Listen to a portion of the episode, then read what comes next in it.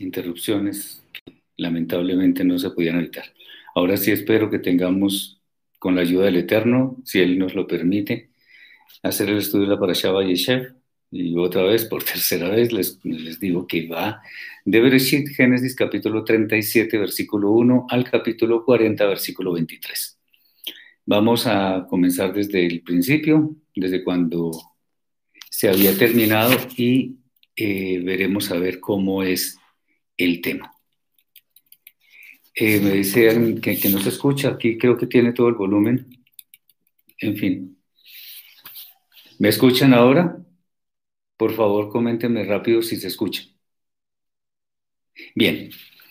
Ok, el, el, primer punto que estábamos tratando es cómo se puede explicar el odio que tuvieron los hermanos de Joseph hacia él. Eh, bien, el tema es que la Torá nos comenta que él se encargaba de informar a su padre, a Jacob, eh, acerca de las actividades de sus hermanos, de lo que ellos hacían todo el tiempo. Eh, esto era como una especie de fiscalización que hacía Joseph y que obviamente para sus hermanos no era nada agradable porque ellos no, no querían sentirse vigilados, ni mucho menos. Bien, por eso, eh, no dudan en sembrar una animadversión, un desagrado hacia él, y esto hubiera podido ser evitado como ya lo habíamos remarcado anteriormente. También es bueno decir que su padre Jacob le prefería abiertamente sobre los demás hijos, y esto obviamente era un motivo para que sus hermanos sí llegaran casi hasta, descomponerse de la ira. Obviamente eso no se puede justificar, pero se podría entender desde el punto de vista de sus hermanos. Lo prefieren a él, nosotros no tenemos nada que ver ahí, entonces lamentablemente eh, él tiene que atenderse a las consecuencias. Estoy hablando como si fuera uno de sus hermanos en ese entonces. Además, el padre le regaló una túnica especial a él, ya lo sabemos, y esto hacía más notoria su preferencia. Obviamente, si a los demás hermanos no les regala nada, no les da alguna ropa especial, pues esto pasaba a ser algo demasiado visible. obviamente, como lo veremos después, fue motivo de muchos problemas. También dijimos que no es, o sea, no se puede justificar eh, esta actitud, aunque se entiende un poco, pero lo primero es que no debemos propiciarla. Eh, cuando, cuando existen preferencias en una familia por parte del padre o de la madre, este, nunca eso puede generar amor entre todos los integrantes, no puede haber compromiso, no puede haber armonía entre todos. Al contrario, se generan diferencias que en últimas pueden llegar a ser irreconciliables. Hay familias que por causa de algún tipo de problemas como este, por ejemplo, llegan a albergar un odio terrible que se llevan hasta la tumba. Eso no debería ser.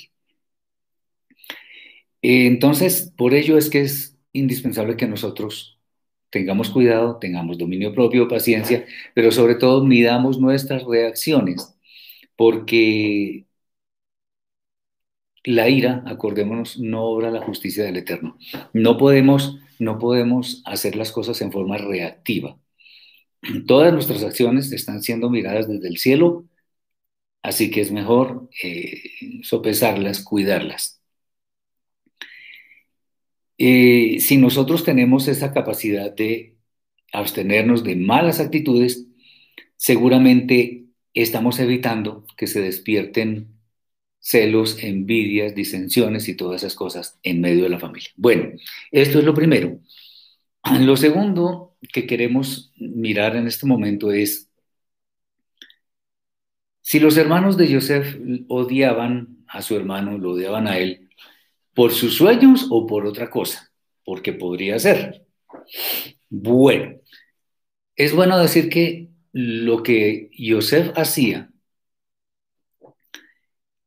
necesariamente contribuía a que esa animadversión de sus hermanos creciera. Cuando él contó sus sueños, eh, de hecho lo hizo a una edad en la que sin duda todavía no había alcanzado cierto nivel de madurez, pues obviamente ese relato no cayó bien a sus hermanos, además fueron dos relatos. Y esta, estos relatos de Joseph, en la forma que él los comentó, fueron en cierta forma piedra de tropiezo. Uno debe saber cómo dicen las cosas, pero también eh, debe conocer los interlocutores para que uno no vaya a cometer un error innecesario. Recordemos que en uno de esos sueños, Joseph dijo que el sol, la luna y once estrellas se le inclinaban a él. Entonces hasta Jacob, su padre, entendió y no le gustó mucho porque entendió que Joseph creía era que eh, su padre, su madre y los demás hermanos le sirvieran a él. Bien. Eh, obviamente, Joseph no lo dijo en el tono adecuado, muy seguramente. Pero los hermanos, al recibir el mensaje, tampoco fueron personas que tuvieron dominio propio, sino que reaccionaron negativamente.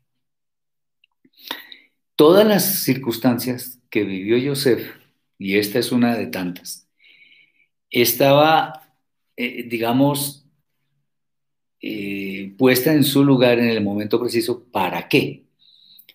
Para probar a un instrumento, en este caso Joseph. Obviamente los hermanos también fueron probados, pero digamos, Yosef iba a tener una vida que se narra en la Torah muy diferente a la que tuvieron los hermanos. Eh, entonces, como lo hemos repetido anteriormente en muchas oportunidades, los instrumentos del Eterno son probados y muchas veces muy duramente, porque para que demuestren que son idóneos en el reino de los cielos, pues deben ser probados, así como se prueban algunos instrumentos materiales aquí en la tierra.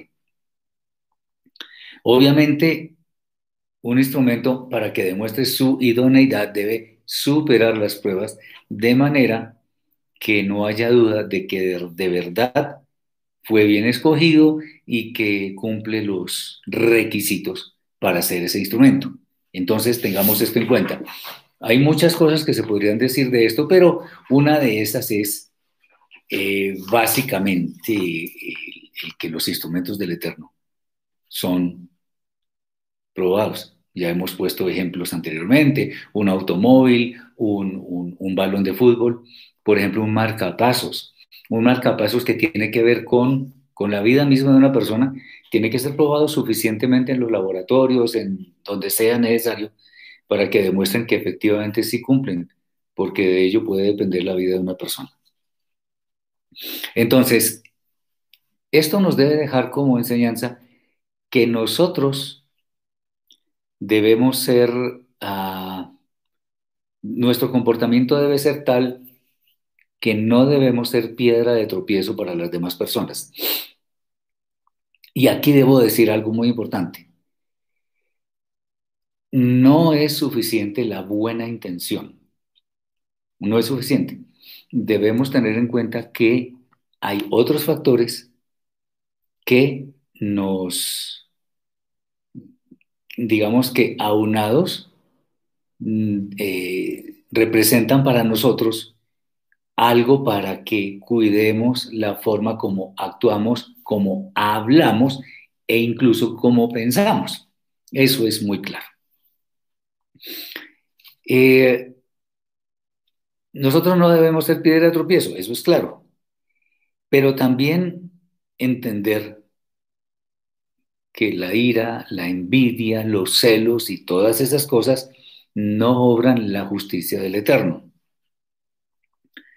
Eh, y ojo con esto, porque muchas personas por cuestión de animadversión, de odio, de celos o de cualquiera de estos sentimientos negativos, puede eh, tratar de hacer justicia por su propia mano, y eso es gravísimo. De hecho, eso fue lo que trataron de hacer los hermanos de Joseph posteriormente. Bien, ahora seguimos con otros, otros, otras preguntas que es bueno hacer en este momento. Y es, por ejemplo, ¿por qué Joseph no apacentaba las ovejas como sus hermanos? Antes de, de responder esto, es bueno decir que independientemente del comportamiento que nosotros tengamos aquí en la tierra, el Eterno utiliza todo eso, circunstancias negativas, positivas, acciones eh, violatorias de la Torah o no, todo eso lo utiliza el Eterno para bien y aún en medio de eso, Él cumple sus propósitos.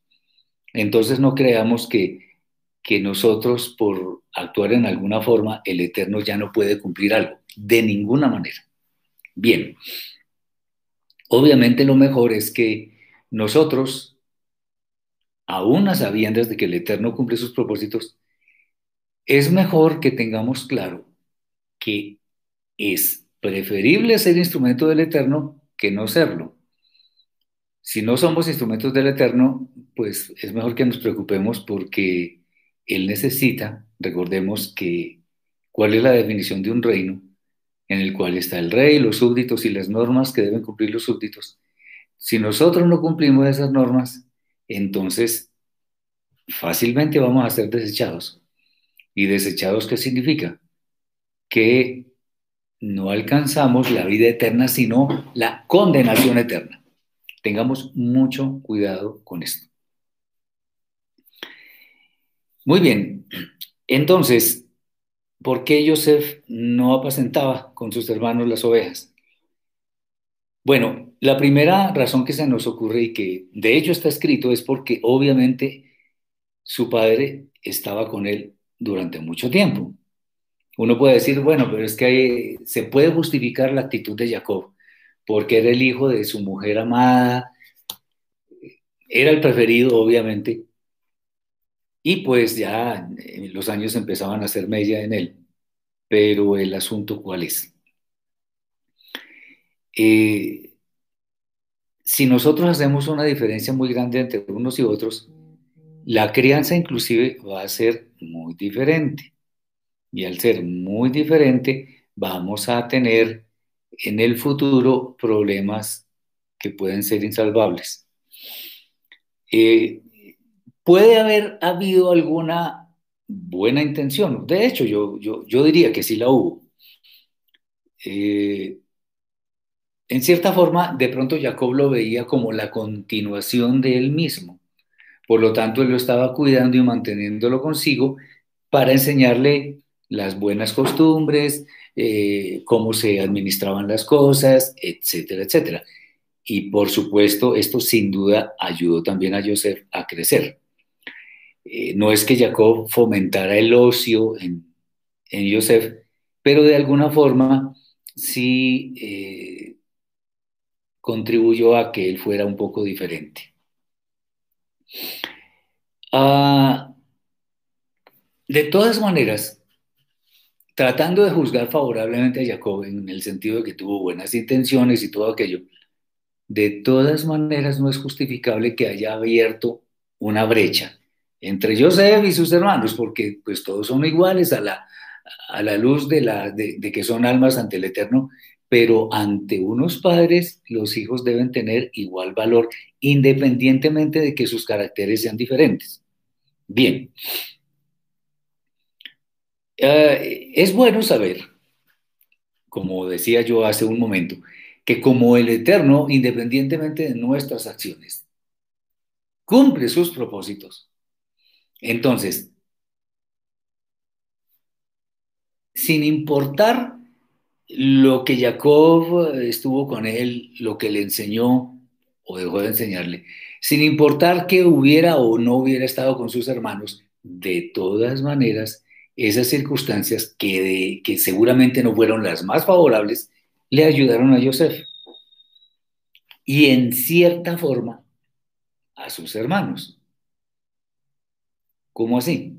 Pues claro, porque el carácter de cada persona se moldea de acuerdo con las circunstancias que el Eterno mismo permite que pasen en nuestra vida para probar, como dicen por ahí popularmente, de qué estamos hechos. O sea, ver si realmente somos instrumentos idóneos para la redención de la humanidad. Eh, obviamente el instrumento escogido es Yeshua, pero nosotros, si le seguimos, ayudamos a que muchas personas vean la luz y podemos ser agentes de salvación de muchas personas. No que nosotros la causemos, sino que indirectamente, por causa de nosotros, muchas personas puedan llegar al eterno y con ellos sean salvos y alcancen la vida eterna. No que nosotros salvemos a nadie porque el único que salva es el eterno, ni siquiera Yeshua. Bien. Eh, obviamente, ¿qué nos enseña esto? Que nosotros debemos hacer lo que es correcto. Y hacer lo que es correcto es velar por lo que tenemos en nuestra familia, pero también debemos dedicarle tiempo al Eterno estudiando su santa, sagrada y perfecta Torah. ¿Cómo?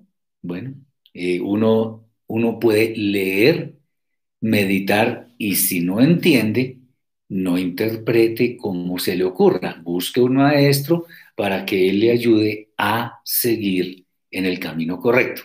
Eso es lo que nosotros recomendamos.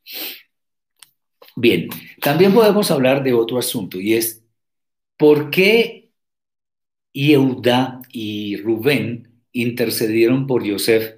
¿Se acuerdan cuando eh, se llevaron a, a que él, fue a ver qué estaban haciendo sus hermanos? Lo vieron y él venía con su famosa túnica y lo que hicieron fue quitarle la túnica y lo echaron en un hueco, en un hoyo, pero se llegó a pensar en matarlo, pero Yehuda y Rubén dijeron que por favor que no. Bueno, en cierta forma, la misericordia que ellos mostraron hacia su hermano demostraban que en el fondo ellos sabían quién es el dueño de la vida, que es el Eterno, bendito sea. Y eso es motivo para que ellos traten de, llamémoslo así, suavizar el plan que tenían sus hermanos de desaparecerlo por completo. Y obviamente, pues tratar de matar a uno de sus hermanos, eso es otra vez la ira que actúa eh, a, a las personas, no obra la justicia del Eterno. Dice Rafael Andrés, el clero cambió mucho las Biblias, ¿cómo uno hace para estudiar si no tiene la Torah? Lo que acabo de decir, hay que buscar un maestro. Yo siempre recomiendo buscar un maestro que esté inmerso en el estudio de las raíces hebreas de la fe. ¿Por qué? Porque resulta que cuando desvirtuamos, ignoramos, menospreciamos o simplemente creemos que, la, escritura no es hebrea, si, si menospreciamos todo eso, vamos a perder realmente toda la riqueza que tiene la escritura, porque la escritura fue escrita en hebreo. Por eso yo digo, un maestro que esté inmerso en las raíces hebreas de la fe. Y aún así encontramos personas que están en ese camino que cometen ciertos errores. Entonces hay que discernir a los maestros, hay que saber a quién seguimos y bueno, cada persona decidirá a quién escoger. Yo he escuchado de, de personajes, lo digo así, personajes muy conocidos en Latinoamérica, muy conocidos. No voy a dar nombres, por supuesto. Pero lo digo con respeto, pero lo tengo que decir. Sus doctrinas están plagadas de errores. ¿Y cómo puede uno decir eso? Pues porque la Torah hebrea nos aclara absolutamente el panorama. Entonces se inventan cosas como que Yeshua y el Eterno son el mismo, se inventan eh, otro tipo de cosas, inclusive traídas del cristianismo. Eh, se inventan el nacimiento virginal de, de Miriam, bueno, una cantidad de cosas que no son el tema de, de esta para allá. Pero es bueno que tengamos esa, esa idea, buscar un maestro y no tratar de estudiar la escritura en forma autodidacta, porque no la vamos a entender. Ahora, eh, empezando por el hecho de que la escritura tiene una de muchas particularidades y es que hay que discernir cuándo se debe interpretar literalmente o cuándo no. Hay muchos pasajes que son literales, hay otros pasajes que son alegóricos. Por eso es que existen diferentes métodos de interpretación de la escritura, que son el, el, Peshat, que es el método simple, está el Remes, que es la sugerencia, está el Trash, que es la investigación, que se encarga de, ilustrar con figuras, con parábolas, etc. Y está el método Sod, que es el oculto o el misterioso, que ya es de un nivel de profundidad muy grande. Por eso es bueno acudir a un maestro de las raíces hebreas de tal manera que nos pueda ayudar a entender mejor el mensaje original que el Eterno puso en la Escritura, que es el que nosotros debemos entender. Espero con esto, pues, haber resuelto esta inquietud. Bien. Eh, ok. Eh, obviamente, lo que estaba diciendo de de estudiar la Torah, pues tenemos que no solamente estudiarla, sino obedecerla. Y obedecerla significa hacer las obras que están allí de tal manera que demostremos efectivamente que la estamos obedeciendo y que la estamos estudiando y meditando, por supuesto. Bien, ahora el, el tema de la intercesión de Yehudá y de Rubén. Pues lo que pasa es que muchas personas, independientemente de que tengan maldad en su, en su alma, pues reconocen, como ya lo dije hace un momento, que el Eterno es el dueño de la vida. Y eso mostró que en el futuro podrían eh, llegar a ser unas personas justas. Eh, de hecho, esto fue como el comienzo de un cambio de carácter en ellos. Porque fíjense que los, los hermanos de Joseph estaban todos, como decimos aquí en Colombia, en gavilla, estaban todos juntos, unánimes. Eh, estaba el sindicato de los hermanos de Joseph para estar en contra de él. Tenían sus razones, claro que sí. Pero el, el, el asunto es que dos de ellos, Yehuda y Rubén, pues tuvieron ese gesto que empezaría a mostrar destellos de lo que serían más tarde, al final, cuando serían verdaderos sadikim, serían verdaderos justos delante del Eterno. De hecho, déjenme decir que producto de esa intercesión no mataron a Joseph. Y al no matarlo y dejarlo con vida, obviamente, llegó la siguiente circunstancia que fue que Joseph fuera vendido a unos mercaderes que iban para Mitzrayim, para Egipto. Y allí se desencadenaría una gran historia, real obviamente, que nos llevaría a entender qué pasó por allá en el desierto. Me quiero extender un poco acá y vamos a a ver si nos deleitamos con esto. Antes una pregunta, Rafael Andrés. Los nombres propios IHWH, eso no es un nombre propio. Yahshua sí es un nombre propio que es falso, porque la, la partícula ya nunca, nunca se escribe al comienzo de un nombre. Usted lo puede verificar en la escritura hebrea. Eh, olvídese del clero, mi, hermano, olvídese del clero. El clero dice puras mentiras, olvídese de los movimientos religiosos, o sea, de las doctrinas de, los, de las religiones cristiana, judía, eh, adventista, qué sé yo, eso, todas tienen problemas. Así que eh, la J sí existe en hebreo y existe dos veces, claro que sí.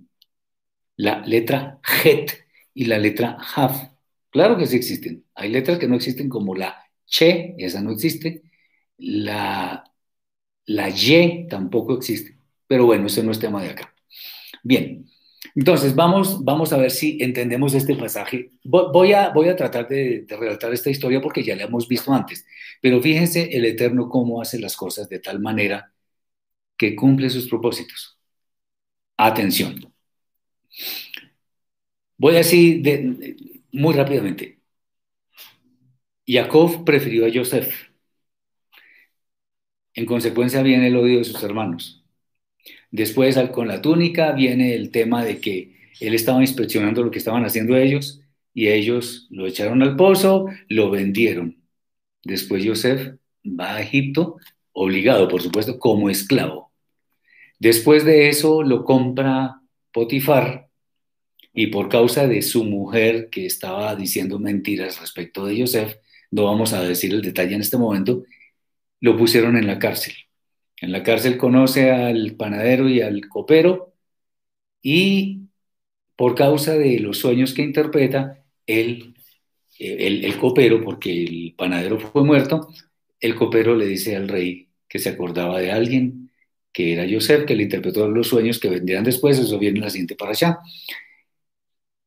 Y a causa de eso, Joseph fue puesto en tierra de Egipto como el segundo a bordo, en el mando. Eh, después de eso, vienen los años de abundancia, más tarde los de hambruna, razón por la cual los hermanos bajan a Egipto. Él se queda con Shimón para que trajeran a Binyamin, lo cual hacen después, se da a conocer a sus hermanos, se abraza con todos y quedaron todos muy bien. Él, hizo prometer que llevaran sus huesos a, a Israel otra vez. Pasó aquella generación, pero todos los israelitas que nacieron descendían de esta familia y pasó lo de Egipto, la esclavitud. Recordemos que el Eterno le había dicho a Abraham que su descendencia iba a permanecer extraña en una tierra, iba a estar esclava y al final iban a salir con grandes riquezas como ocurrió después. El pueblo sale, eh, sale de Egipto al desierto y allá con muchas riquezas. Y allá el Eterno les entrega la Torá, los estatutos, las leyes, preceptos y todo aquello. Les enseña a ser santos como Él es santo. Y les pide ofrenda para hacer el Mishkan y todos sus utensilios. Ahí es donde uno ve que todos los acontecimientos de la escritura no son caprichosos. Eh, vamos a ver si tenemos el tiempo de mirar lo que pasó con Yehuda, que se separó de sus hermanos por un tiempo. Ya lo, ya lo vamos a ver. Pero el caso es que la preferencia de Jacob por su hijo Yosef desencadenó una serie de acontecimientos que no fueron casuales y que llevaron a que el pueblo se enriqueciera y que con esas riquezas se pudiera construir una, una edificación tan importante como el Mishkan, que representaba la presencia del Eterno entre los hijos de su pueblo. Acuérdense que el Mishkan no era la habitación del Eterno sino que el Eterno quería habitar entre su pueblo. Entonces, todo eso empezó con esta, llamémoslo así, con lo que sucede en esta parasha. Los objetos, de, los objetos del Mishkan fueron elaborados, ¿por qué? Porque hubo ofrenda. ¿Y esa ofrenda por qué fue? Porque salieron con muchas riquezas. ¿Y por qué salieron con muchas riquezas? Porque los egipcios querían que los israelitas se fueran porque habían muerto los primogénitos. Y así nos vamos devolviendo hasta que llegamos otra vez a este punto. Bien. Entonces Joseph fue enviado a Misraim por causa de esa venta que sucedió allí. Entonces, aprendamos algo, hermanos, y es todo lo que nosotros hagamos tiene efectos, produce resultados. Yo no sé si ustedes vieron alguna vez una película llamada El efecto mariposa. No, yo no la vi completamente, pero el asunto principal radica en el hecho de que cada acción de nosotros puede generar un futuro diferente. ¿Qué pasa si yo, si yo mato a alguien? Pues me, me cogen preso, me llevan a la cárcel y allá me puedo morir en la cárcel. Pero ¿qué pasa si soy bueno y hago buenas obras y todo aquello? Pues independientemente de que de pronto no tenga muchas riquezas materiales, estoy acumulando riquezas para la vida eterna, para tener una habitación muy especial. ¿Qué pasa cuando una persona de esas que uno escucha que se van a suicidar, si uno va hasta allá y de alguna forma la persuade, ¿qué, qué pasará? Muy seguramente por haberla persuadido, esa persona no va a morir y seguramente puede llegar al conocimiento del Eterno, de manera que salve su vida de la oscuridad y vaya a la vida eterna. Entonces, el asunto es, con base en nuestras acciones, se generan consecuencias, resultados, efectos, que son los que vienen dependiendo de lo que nosotros hagamos o dejemos de hacer. Hay una historia de una persona, fíjense que nada es casual. Si ustedes recuerdan el tema de lo de las Torres Gemelas que allá en el año 2001, una persona, según entiendo, eh, estaba estrenando zapatos. Eran zapatos de cuero y muchas veces, no siempre, pero muchas veces los zapatos de cuero molestan un poco cuando están nuevos. Entonces, estaba tan molesto que tuvo que ir a comprar una bandita, aquí les decimos curitas, una bandita para ponerse en el pie de tal manera que no le siguiera molestando. Bueno, cuando esa persona estaba ya en la farmacia o en el sitio que estaba comprando eso, eh, y además tenía, estaba como con, con rabia porque eh, iba a llegar tarde y no sé qué. Cuando estaba ahí sucedió lo de las Torres Gemelas. Tremendo golpe el que él recibió porque estaba juzgando mal y resulta que el Eterno le permitió conservar su vida. ¿Por qué? Para algo sería. Entonces, todo lo que nosotros hagamos tiene consecuencias. Y si, aunque sea eso, eso es lo único que vamos a aprender de esta para allá, yo personalmente quedo satisfecho, quedo contento, porque de ahora en adelante nosotros nos vamos a preocupar por medir nuestras acciones. No es que hagamos un análisis muy profundo de todo lo que hacemos, pero en la medida en que tengamos la paciencia para meditar en lo que vamos a hacer, o sea, empezando porque debemos pensar para hablar o para actuar y no lo contrario, no actuar y después pensamos. Si pensamos para actuar, vamos a tener buenos resultados. Muy bien. Eh, entonces, de acá podemos también decir algo importante y es que en últimas, lo importante es el objetivo final de lo que nosotros estamos haciendo en nuestra vida. Y el objetivo final, al menos de esta presente, ¿qué será? Para los que creemos en el Eterno por medio de Yeshua, el final más glorioso que podemos desear, que podemos anhelar, es que nuestra alma sea salva para entrar a la vida eterna. No queremos ser condenados. Preparémonos para eso. Que el camino va a estar lleno de, de situaciones negativas, de eh, enfermedades, de desamores, llamémoslo así. Sí, es cierto. Pero lo importante es que sepamos que el resultado final es lo que nos interesa. Eso es. No hay nada mejor que eso. Bien. Ahora, bueno, hay muchas cosas que podríamos hablar sobre este pasaje del odio de sus hermanos, del odio de los hermanos de Joseph hacia él. Pero vamos a pasar a otro tema que es también supremamente importante, y es el que había mencionado hace unos minutos. ¿Por qué se apartó Yehudá de sus hermanos? La, la narración que encontramos aquí, a ver, hablando en términos de informática, ya que muchos de, ustedes conocen esos términos, pareciera que ese relato es un copy-paste, copiar y pegar de otra parte, porque parece, parece que hubiera sido insertado, lo digo con respeto, pero como a la fuerza. Uno dice, pero ¿y esto qué tiene que ver? Pues tiene que ver y mucho. Eh, Yehuda simplemente se, se separó de sus hermanos, se fue para otro lado Y eso es lo que sucede normalmente cuando una persona busca nuevos horizontes, le quiere dar un respiro a su vida, si es que así se le puede llamar, y, entre otras cosas, bueno, quiere, digamos, entre tantas cosas, por ejemplo, buscar una esposa.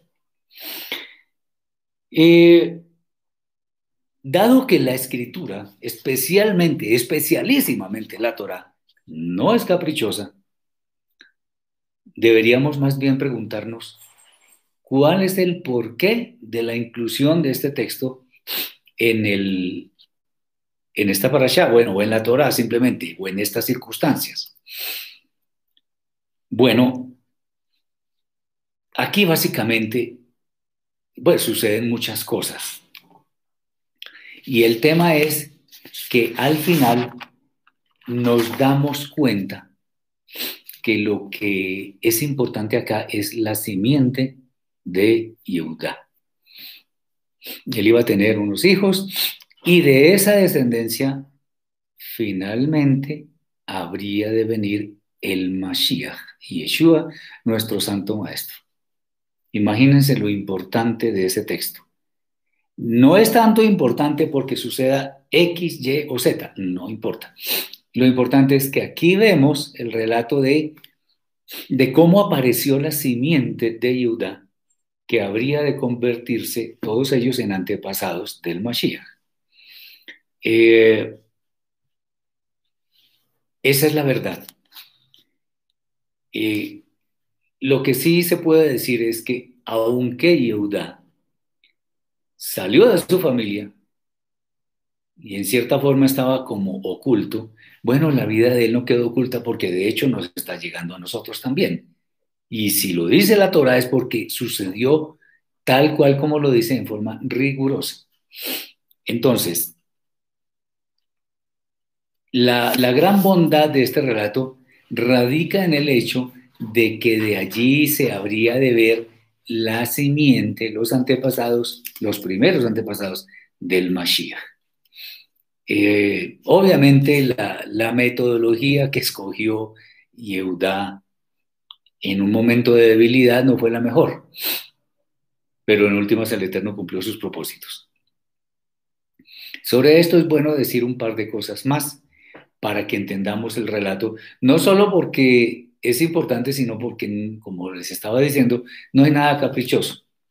Vamos a ver un par de cosas que tienen que ver con eso. Lo primero es, ¿por qué al Eterno le desagrada la actitud de los hijos de Judá, de Er y Onán? ¿Por qué? Porque ellos, ellos se comportaron de una forma muy carnal ellos desestimaron toda dádiva del cielo. ¿Por qué? Para enaltecer su ego. Recordemos que en el ego reside nuestro y etcétera, nuestra mala inclinación. Bueno, ellos demostraron egoísmo, arrogancia, desprecio y todo aquello que es malo ante los ojos del Eterno. Recordemos que ninguno de ellos quería tener descendencia. La Torah dice cómo y el Eterno los castigó porque ellos murieron, tanto Er como Onán. Eh, ahora, si, si, el Eterno mismo les quita la vida por una acción tan vil, porque el, Eterno quería que hubiera descendencia por ahí, si, si el Eterno los mata es porque la acción fue desproporcionadamente mala, perversa lo que ellos cometieron fue una rebelión. ¿Y qué es una rebelión? Es ir voluntariamente contra los designios del Eterno. Eso es gravísimo. Y para el Eterno que merecía, pues la muerte, como efectivamente sucedió. Ahora, eso, eso en, torno al desagrado del Eterno por la actitud de los hijos de Judá pero de, los dos hijos, de Er y Onan, y bueno, ¿y qué pasaba con el otro? Bueno, resulta que él era, era muy pequeño, era muy jovencito, entonces, pues, Tamar, para esperar todo ese tiempo, le quedaba un poco difícil, entonces ya sabemos que, que la Torah nos habla de, algo que sucedió con, con Yehudá y, Tamar. Y sobre esto también hay que decir varias cosas. Tamar quiso cohabitar con Yehudá. ¿Por qué? Para tener descendencia. Entonces, motivo correcto. El problema es que utilizó un método equivocado, porque se vistió como una ramera de la época y Eudá fue seducido por el hecho de ver una ramera ahí que se estaba ofreciendo y cohabitó con ella. Los sabios de Israel, muchos de ellos dicen que Tamar sabía que de Yehudá vendrían, de los lomos de Yehudá, vendrían los reyes de Israel. La Torah no dice eso. Eso lo dice la tradición judía. Ahora, tampoco estoy diciendo que no sea cierto. Pero lo cierto es que la Torah no lo dice. Entonces, es mejor no, añadirle cosas. Eso es, eso es tradición del judaísmo. Está bien si ellos lo quieren pensar. Lo que sí es cierto es que Tamar tuvo motivos justos porque tener descendencia era algo digno y no tenerla en consecuencia era algo indigno, especialmente para una mujer. Muy bien. Entonces, motivación correcta. El método, pues no, porque uno debe hacer las cosas a la luz del día y en forma sincera. Ahora, lo que pasa es que es muy probable, casi que seguro, que Tamar hubiera pensado que si ella le propone tener hijos a ayudar con ella, sin duda él se hubiera negado. Entonces, por ese hecho de ella vestirse como se vistió, es que surgen esas teorías de que ella sabía que Yehuda era una persona importante de la cual habrían de venir reyes. Cuando uno ve el relato de esta forma, uno ya piensa, bueno, puede ser. Y de esto aprendemos muchas cosas porque eh, si lo leemos en forma desprevenida, simplemente vemos unos acontecimientos casi que no, eh, ¿cómo decirlo? Que no tienen hilación, que no tienen relación con los demás que ya hemos mencionado pero no solamente tienen relación, sino que son extremadamente importantes. Por eso es que es bueno que nosotros veamos un pasaje como este a la luz de su contexto. Porque uno, uno, uno empieza a ver, por ejemplo, que ella se visto como ramera y después que resultó embarazada y entonces como ella era nuera de, de él dijo, supuestamente muy justo, él, quémenla, mátenla y todo eso. Y cuando ella le muestra los objetos que eran de él, uy, él se dio cuenta. Dijo, ella es más justa que yo. Él tuvo la suficiente humildad para reconocer que ella había actuado en aras del cielo y él actuó por satisfacer su carne. Acordémonos que en esa época la luz eléctrica no existía, entonces no era era prácticamente imposible que él hubiera reconocido a Tamar. Espero hacerme entender con esto. Ahora, es cierto, otra vez volvemos al tema de ayudar al Eterno. Eh, bueno, Tamar quería descendencia. Muy loable su actitud. Porque tenía que utilizar un método que no era santo de acuerdo con los planes del Eterno. Porque actuó en su carne. Aquí no estamos tratando de descalificar a nadie, estamos viendo las cosas tratando de que eso sea en su justa dimensión. Y el asunto es, cuando nosotros tratamos de ayudarle al Eterno, vamos a fracasar. Ese es el asunto. O sea, Tamar hubiera podido ser muerta, de no ser porque se le ocurrió pedirle a Yehuda una retribución por sus servicios, y perdón por la palabra. Entonces, él le dio el, báculo y un par de cosas más. Y cuando él dijo que ella debía ser muerta por culpa de eso, entonces, de su embarazo, quiero decir, entonces ella dijo, bueno, hagan lo que quieran, pero llévenle a este, a este hombre estos objetos, díganle que, este, que yo tenía esos objetos. Y él se dio cuenta. Tremenda cosa. Y bueno, de allí habría de venir el Mashiach. Eh, hay personas que hacen cosas en aras del cielo, a veces haciendo lo que no es tan correcto. Recordemos que también, por ejemplo, Rahab, que era una prostituta, era una ramera, ella escondió y dijo mentiras eh, a los de su pueblo para, para, proteger a los espías de Ioshua, de Josué. Intención buena, método de pronto no, no tan bueno, porque la gente, la gente dice, bueno, pero es que si ella no dice mentiras, entonces los hubiera matado. Error. Eso no es cierto, porque si el Eterno promete algo, lo cumple. Punto. Ahí no hay más nada que decir. Si el Eterno promete algo, lo cumple. Él no es como nosotros, que nosotros nos retractamos una y otra vez y decimos mentiras y, en fin, no, Él no se arrepiente de nada, Él cumple sus promesas. Entonces, ¿por qué ayudarle al Eterno? A sabiendas de que Él no necesita ayuda de nadie, porque Él es autosuficiente. Entonces, tengámoslo en cuenta. Muy bien. Eh, hay, un, hay un pasaje también que se nos ocurre traer a colación. Yo no sé si ustedes recuerdan cuando Jonatán, el hijo del rey Shaul, defendió a David de morir diciendo algunas cosas que no eran tan correctas. Bueno, hizo algo bueno, pero con los métodos equivocados. Lo mismo hizo, hicieron mejor Rivka y Jacob, Rebeca y Jacob, engañando a Isaac para que lo bendijera a, Jacob. Eso fue absolutamente incorrecto.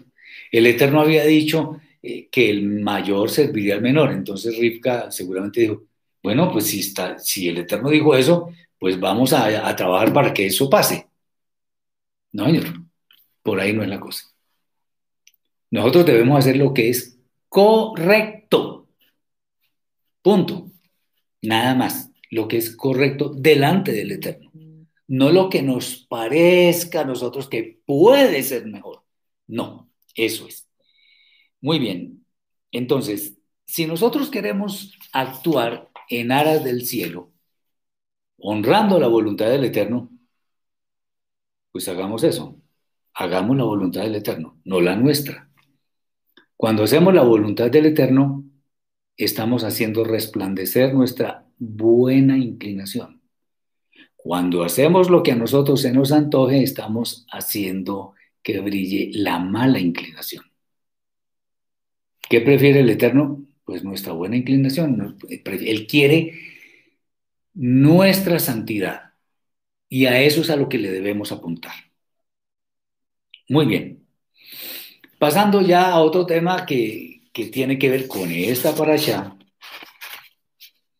es una pregunta que queremos hacer en este momento y, y es ¿por qué Joseph cuando llegó a Egipto y todo aquello, por qué se le da tanta confianza en la casa de su amo? ¿Por qué se le delegan cosas en fin.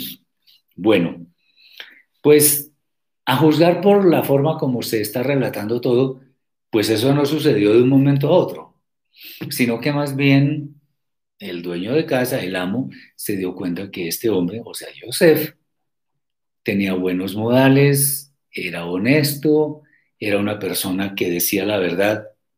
Con esas, con esas cualidades, pues obviamente él se ganó la confianza de su amo, se ganó en el buen sentido, o sea, no con trucos ni cosas raras, sino con su testimonio, con su forma de actuar, se ganó al amo. Y está bien, y eso está perfecto. Eh, obviamente aquí no podemos ver que haya coincidencia, el Eterno ya sabía que eso iba a pasar. Joseph era el instrumento escogido para llegar a Egipto y todo lo que ya sabemos. Entonces, lo que, lo que sucedió con Joseph es que él seguramente mostró una conducta a toda prueba, intachable, impoluta. Muy bien. Es bueno, es bueno saber que la confianza de una persona es algo que nos debemos ganar, no que la merezcamos. No, nos debemos ganar la confianza de una persona para hacer un negocio, para confiarle un secreto, para muchas cosas. Y si esa persona es la que nosotros pensamos, seguramente va a llegar a ser de mucho afecto para nosotros. Uno conoce personas, o sea, de hecho yo conozco personas eh, que no he visto personalmente. Las he conocido en internet. Y la verdad merecen toda mi confianza. No son muchas, por supuesto, pero merecen toda mi confianza. ¿Por qué? Porque han demostrado con hechos que no solamente son de fiar, sino que en mi caso, por ejemplo, yo me gozo eh, confiándoles alguna responsabilidad o alguna o algún tema que yo sé que puede ser sensible. Entonces, eso es algo que no se gana. Obviamente yo espero que también sea recíproco del otro lado. Bien, si nosotros actuamos bien, el Eterno nos va a, a recompensar con la vida eterna. Y si no, pues ya sabemos para dónde vamos. Si nosotros hemos actuado mal, debemos arrepentirnos. Entonces, eh, Yosef se ganó la confianza de sus, de sus amos. ¿Por qué? Porque era una persona íntegra, era intachable. Ahí, como este, esta parasha se centra mucho en Yosef, es bueno comentar algo que sucedió eh, en la casa de su amo. Y la pregunta que hacemos con respecto de esto es, ¿qué demostró Yosef al no atender a los ruegos de la esposa de su amo, Potifar? Recordemos que esta mujer quería dormir con él, quería, bueno, en fin, le pareció seguramente muy simpático y, lo estuvo acosando. Bueno, eh, de esto podemos decir varias cosas. Lo primero es que ella fue supremamente insistente con Joseph. Duerme conmigo, duerme conmigo, duerme conmigo. Tengamos en cuenta que, si ustedes recuerdan, en, en la escritura nos hablan de alguien muy conocido que fue Shimshon, o sea, Sansón.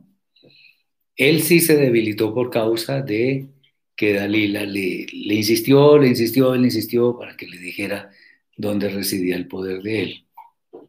Bueno, con Joseph no sucedió lo mismo, porque él no cayó en la tentación.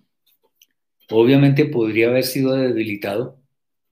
Seguramente la esposa era muy bella y todo eso, pero eso no significa que tengamos que caer. Eh, nosotros encontramos resistencia en nuestra vida en algunas áreas. Y la resistencia también viene en términos de que hay alguna fuerza que nos quiere hacer caer. Ahora, cuando digo alguna fuerza, no estoy hablando de entes externos, sino de, llamémoslo así, de aspectos o de asuntos que pueden ser debilidad en nosotros. Voy a mencionarnos lo que, también hemos, hemos estudiado como los famosos demonios. Entonces está el tema del juego, por ejemplo, está el tema del alcohol y hay otros. Entonces, una persona que sea muy débil en esas áreas puede caer en una tentación muy grande. Pero si tiene suficiente carácter, pues no va a hacerle el juego a su mala inclinación. Bien, lo segundo es que Joseph no estuvo dispuesto a ceder de ninguna manera es importante que en cualquier situación que sea muy comprometedora, eh, nosotros estemos claros en cuanto a cuáles son nuestras prioridades, en cuanto a cómo manejamos nuestra vida. Eh, por eso es que si nosotros tenemos seguridad en lo, que, en lo que hemos de hacer en todo momento, no vamos a tener duda en cómo actuar siempre vamos a optar por el camino correcto. O sea, decidimos correctamente y actuamos correctamente de acuerdo con esa decisión que fue correcta. Y la otra es que Yosef prefirió huir de esta, de esta mujer sin ropa. Ella se quedó con la ropa de él en las manos.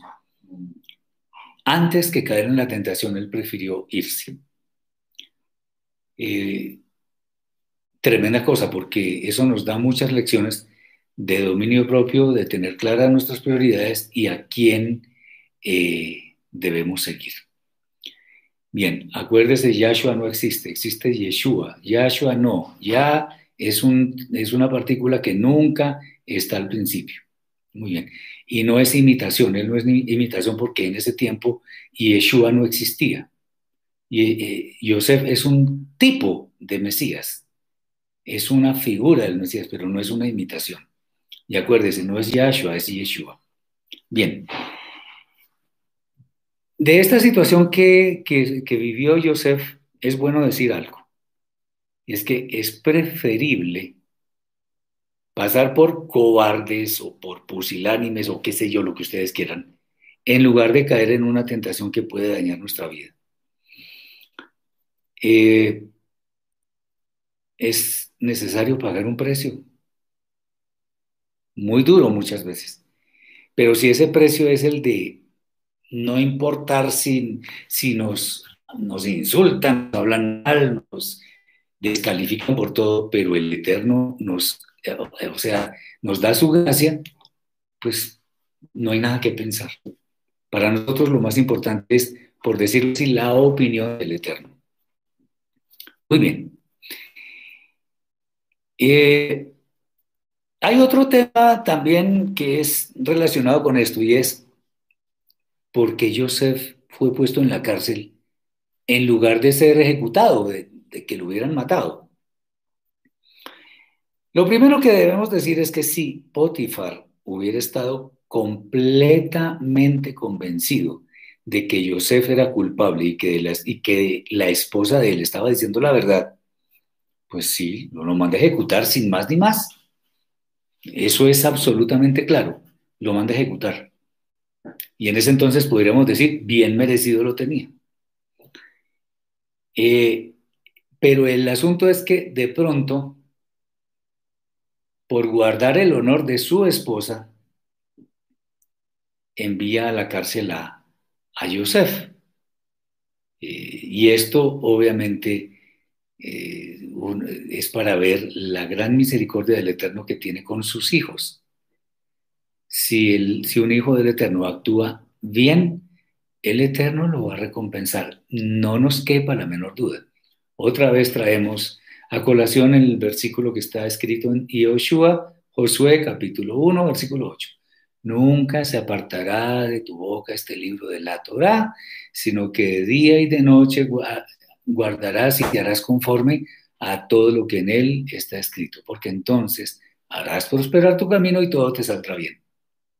¿Qué nos está diciendo este, texto?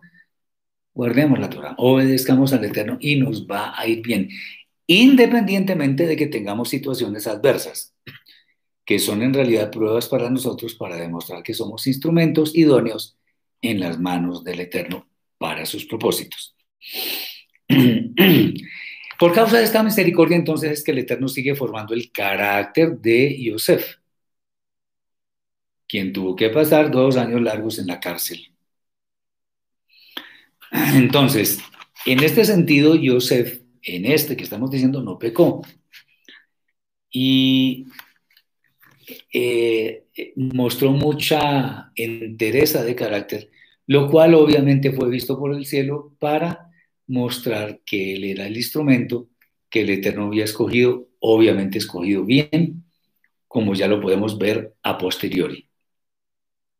Entonces, ¿pruebas nos van a venir? Sí. Puede ser que nos vengan muchas. Pero el asunto es que las superemos. Porque si, si queremos ser instrumentos en las manos del Eterno, tenemos que estar dispuestos a cumplir, o sea, a vivir las pruebas que Él nos pone y a superarlas. Muy bien. Entonces, eh, estos, estas cosas que nos, nos dice eh, esta allá nos dan muchos elementos para que tengamos claro que la Torah de vida es la que nos sirve como manual, llamémoslo así, para cuando lo sigamos, entendamos que es para nuestro bien. Hay muchos más temas en la parasha. Eh, lamentablemente, pues tuvimos serios problemas con el tema de Internet, que lamentablemente no se pudo restablecer adecuadamente. Entonces acudimos a, otro medio, pero está bien, el Eterno nos ha permitido y espero que esto haya llegado a cada uno de ustedes. Espero que tengan mucha bendición, que, como les decía anteriormente, que si aprendemos al menos alguna cosa de las maravillas que el Eterno tuvo a bien mostrarnos en esta allá, yo personalmente voy a quedar muy contento. Pensemos para actuar. No seamos reactivos como fueron los hermanos de Joseph cuando la animadversión que tuvieron por causa de la preferencia de su padre. Ahora vamos más atrás. No tengamos preferencias con nuestros hijos. Eso es grave al final de, cuentas, porque eso nos va a causar problemas. No eh, desdeñemos los planes del Eterno. Cuando leemos la Torah y nos encontramos con el relato de, de Yehudá y Tamar, nos hacemos muchas preguntas, pero no vamos al tema que es clave para entender esto y es el contexto. El contexto de un versículo no necesariamente son los versículos que están inmediatamente antes o inmediatamente después. Puede ser todo un capítulo, puede ser todo un libro y a veces es toda la escritura. Así que tratemos de ser sabios, pero no en nuestra propia opinión, sino sabios temiendo al Eterno, porque el principio de la sabiduría es el temor del Eterno. Seamos diligentes en los términos en que la Torah lo establece y no nos cansemos de hacer el bien. Les deseo toda bendición del cielo que el día de mañana sea muy bendecido, mañana con la ayuda del Eterno y, de Internet. Trataremos de seguir estudiando los temas que son importantes de los evangelios, de las Masorot, y seguimos con el tema del evangelio de Yohanan, que es muy, muy interesante. Muchas bendiciones para todos. Shabbat Shalom.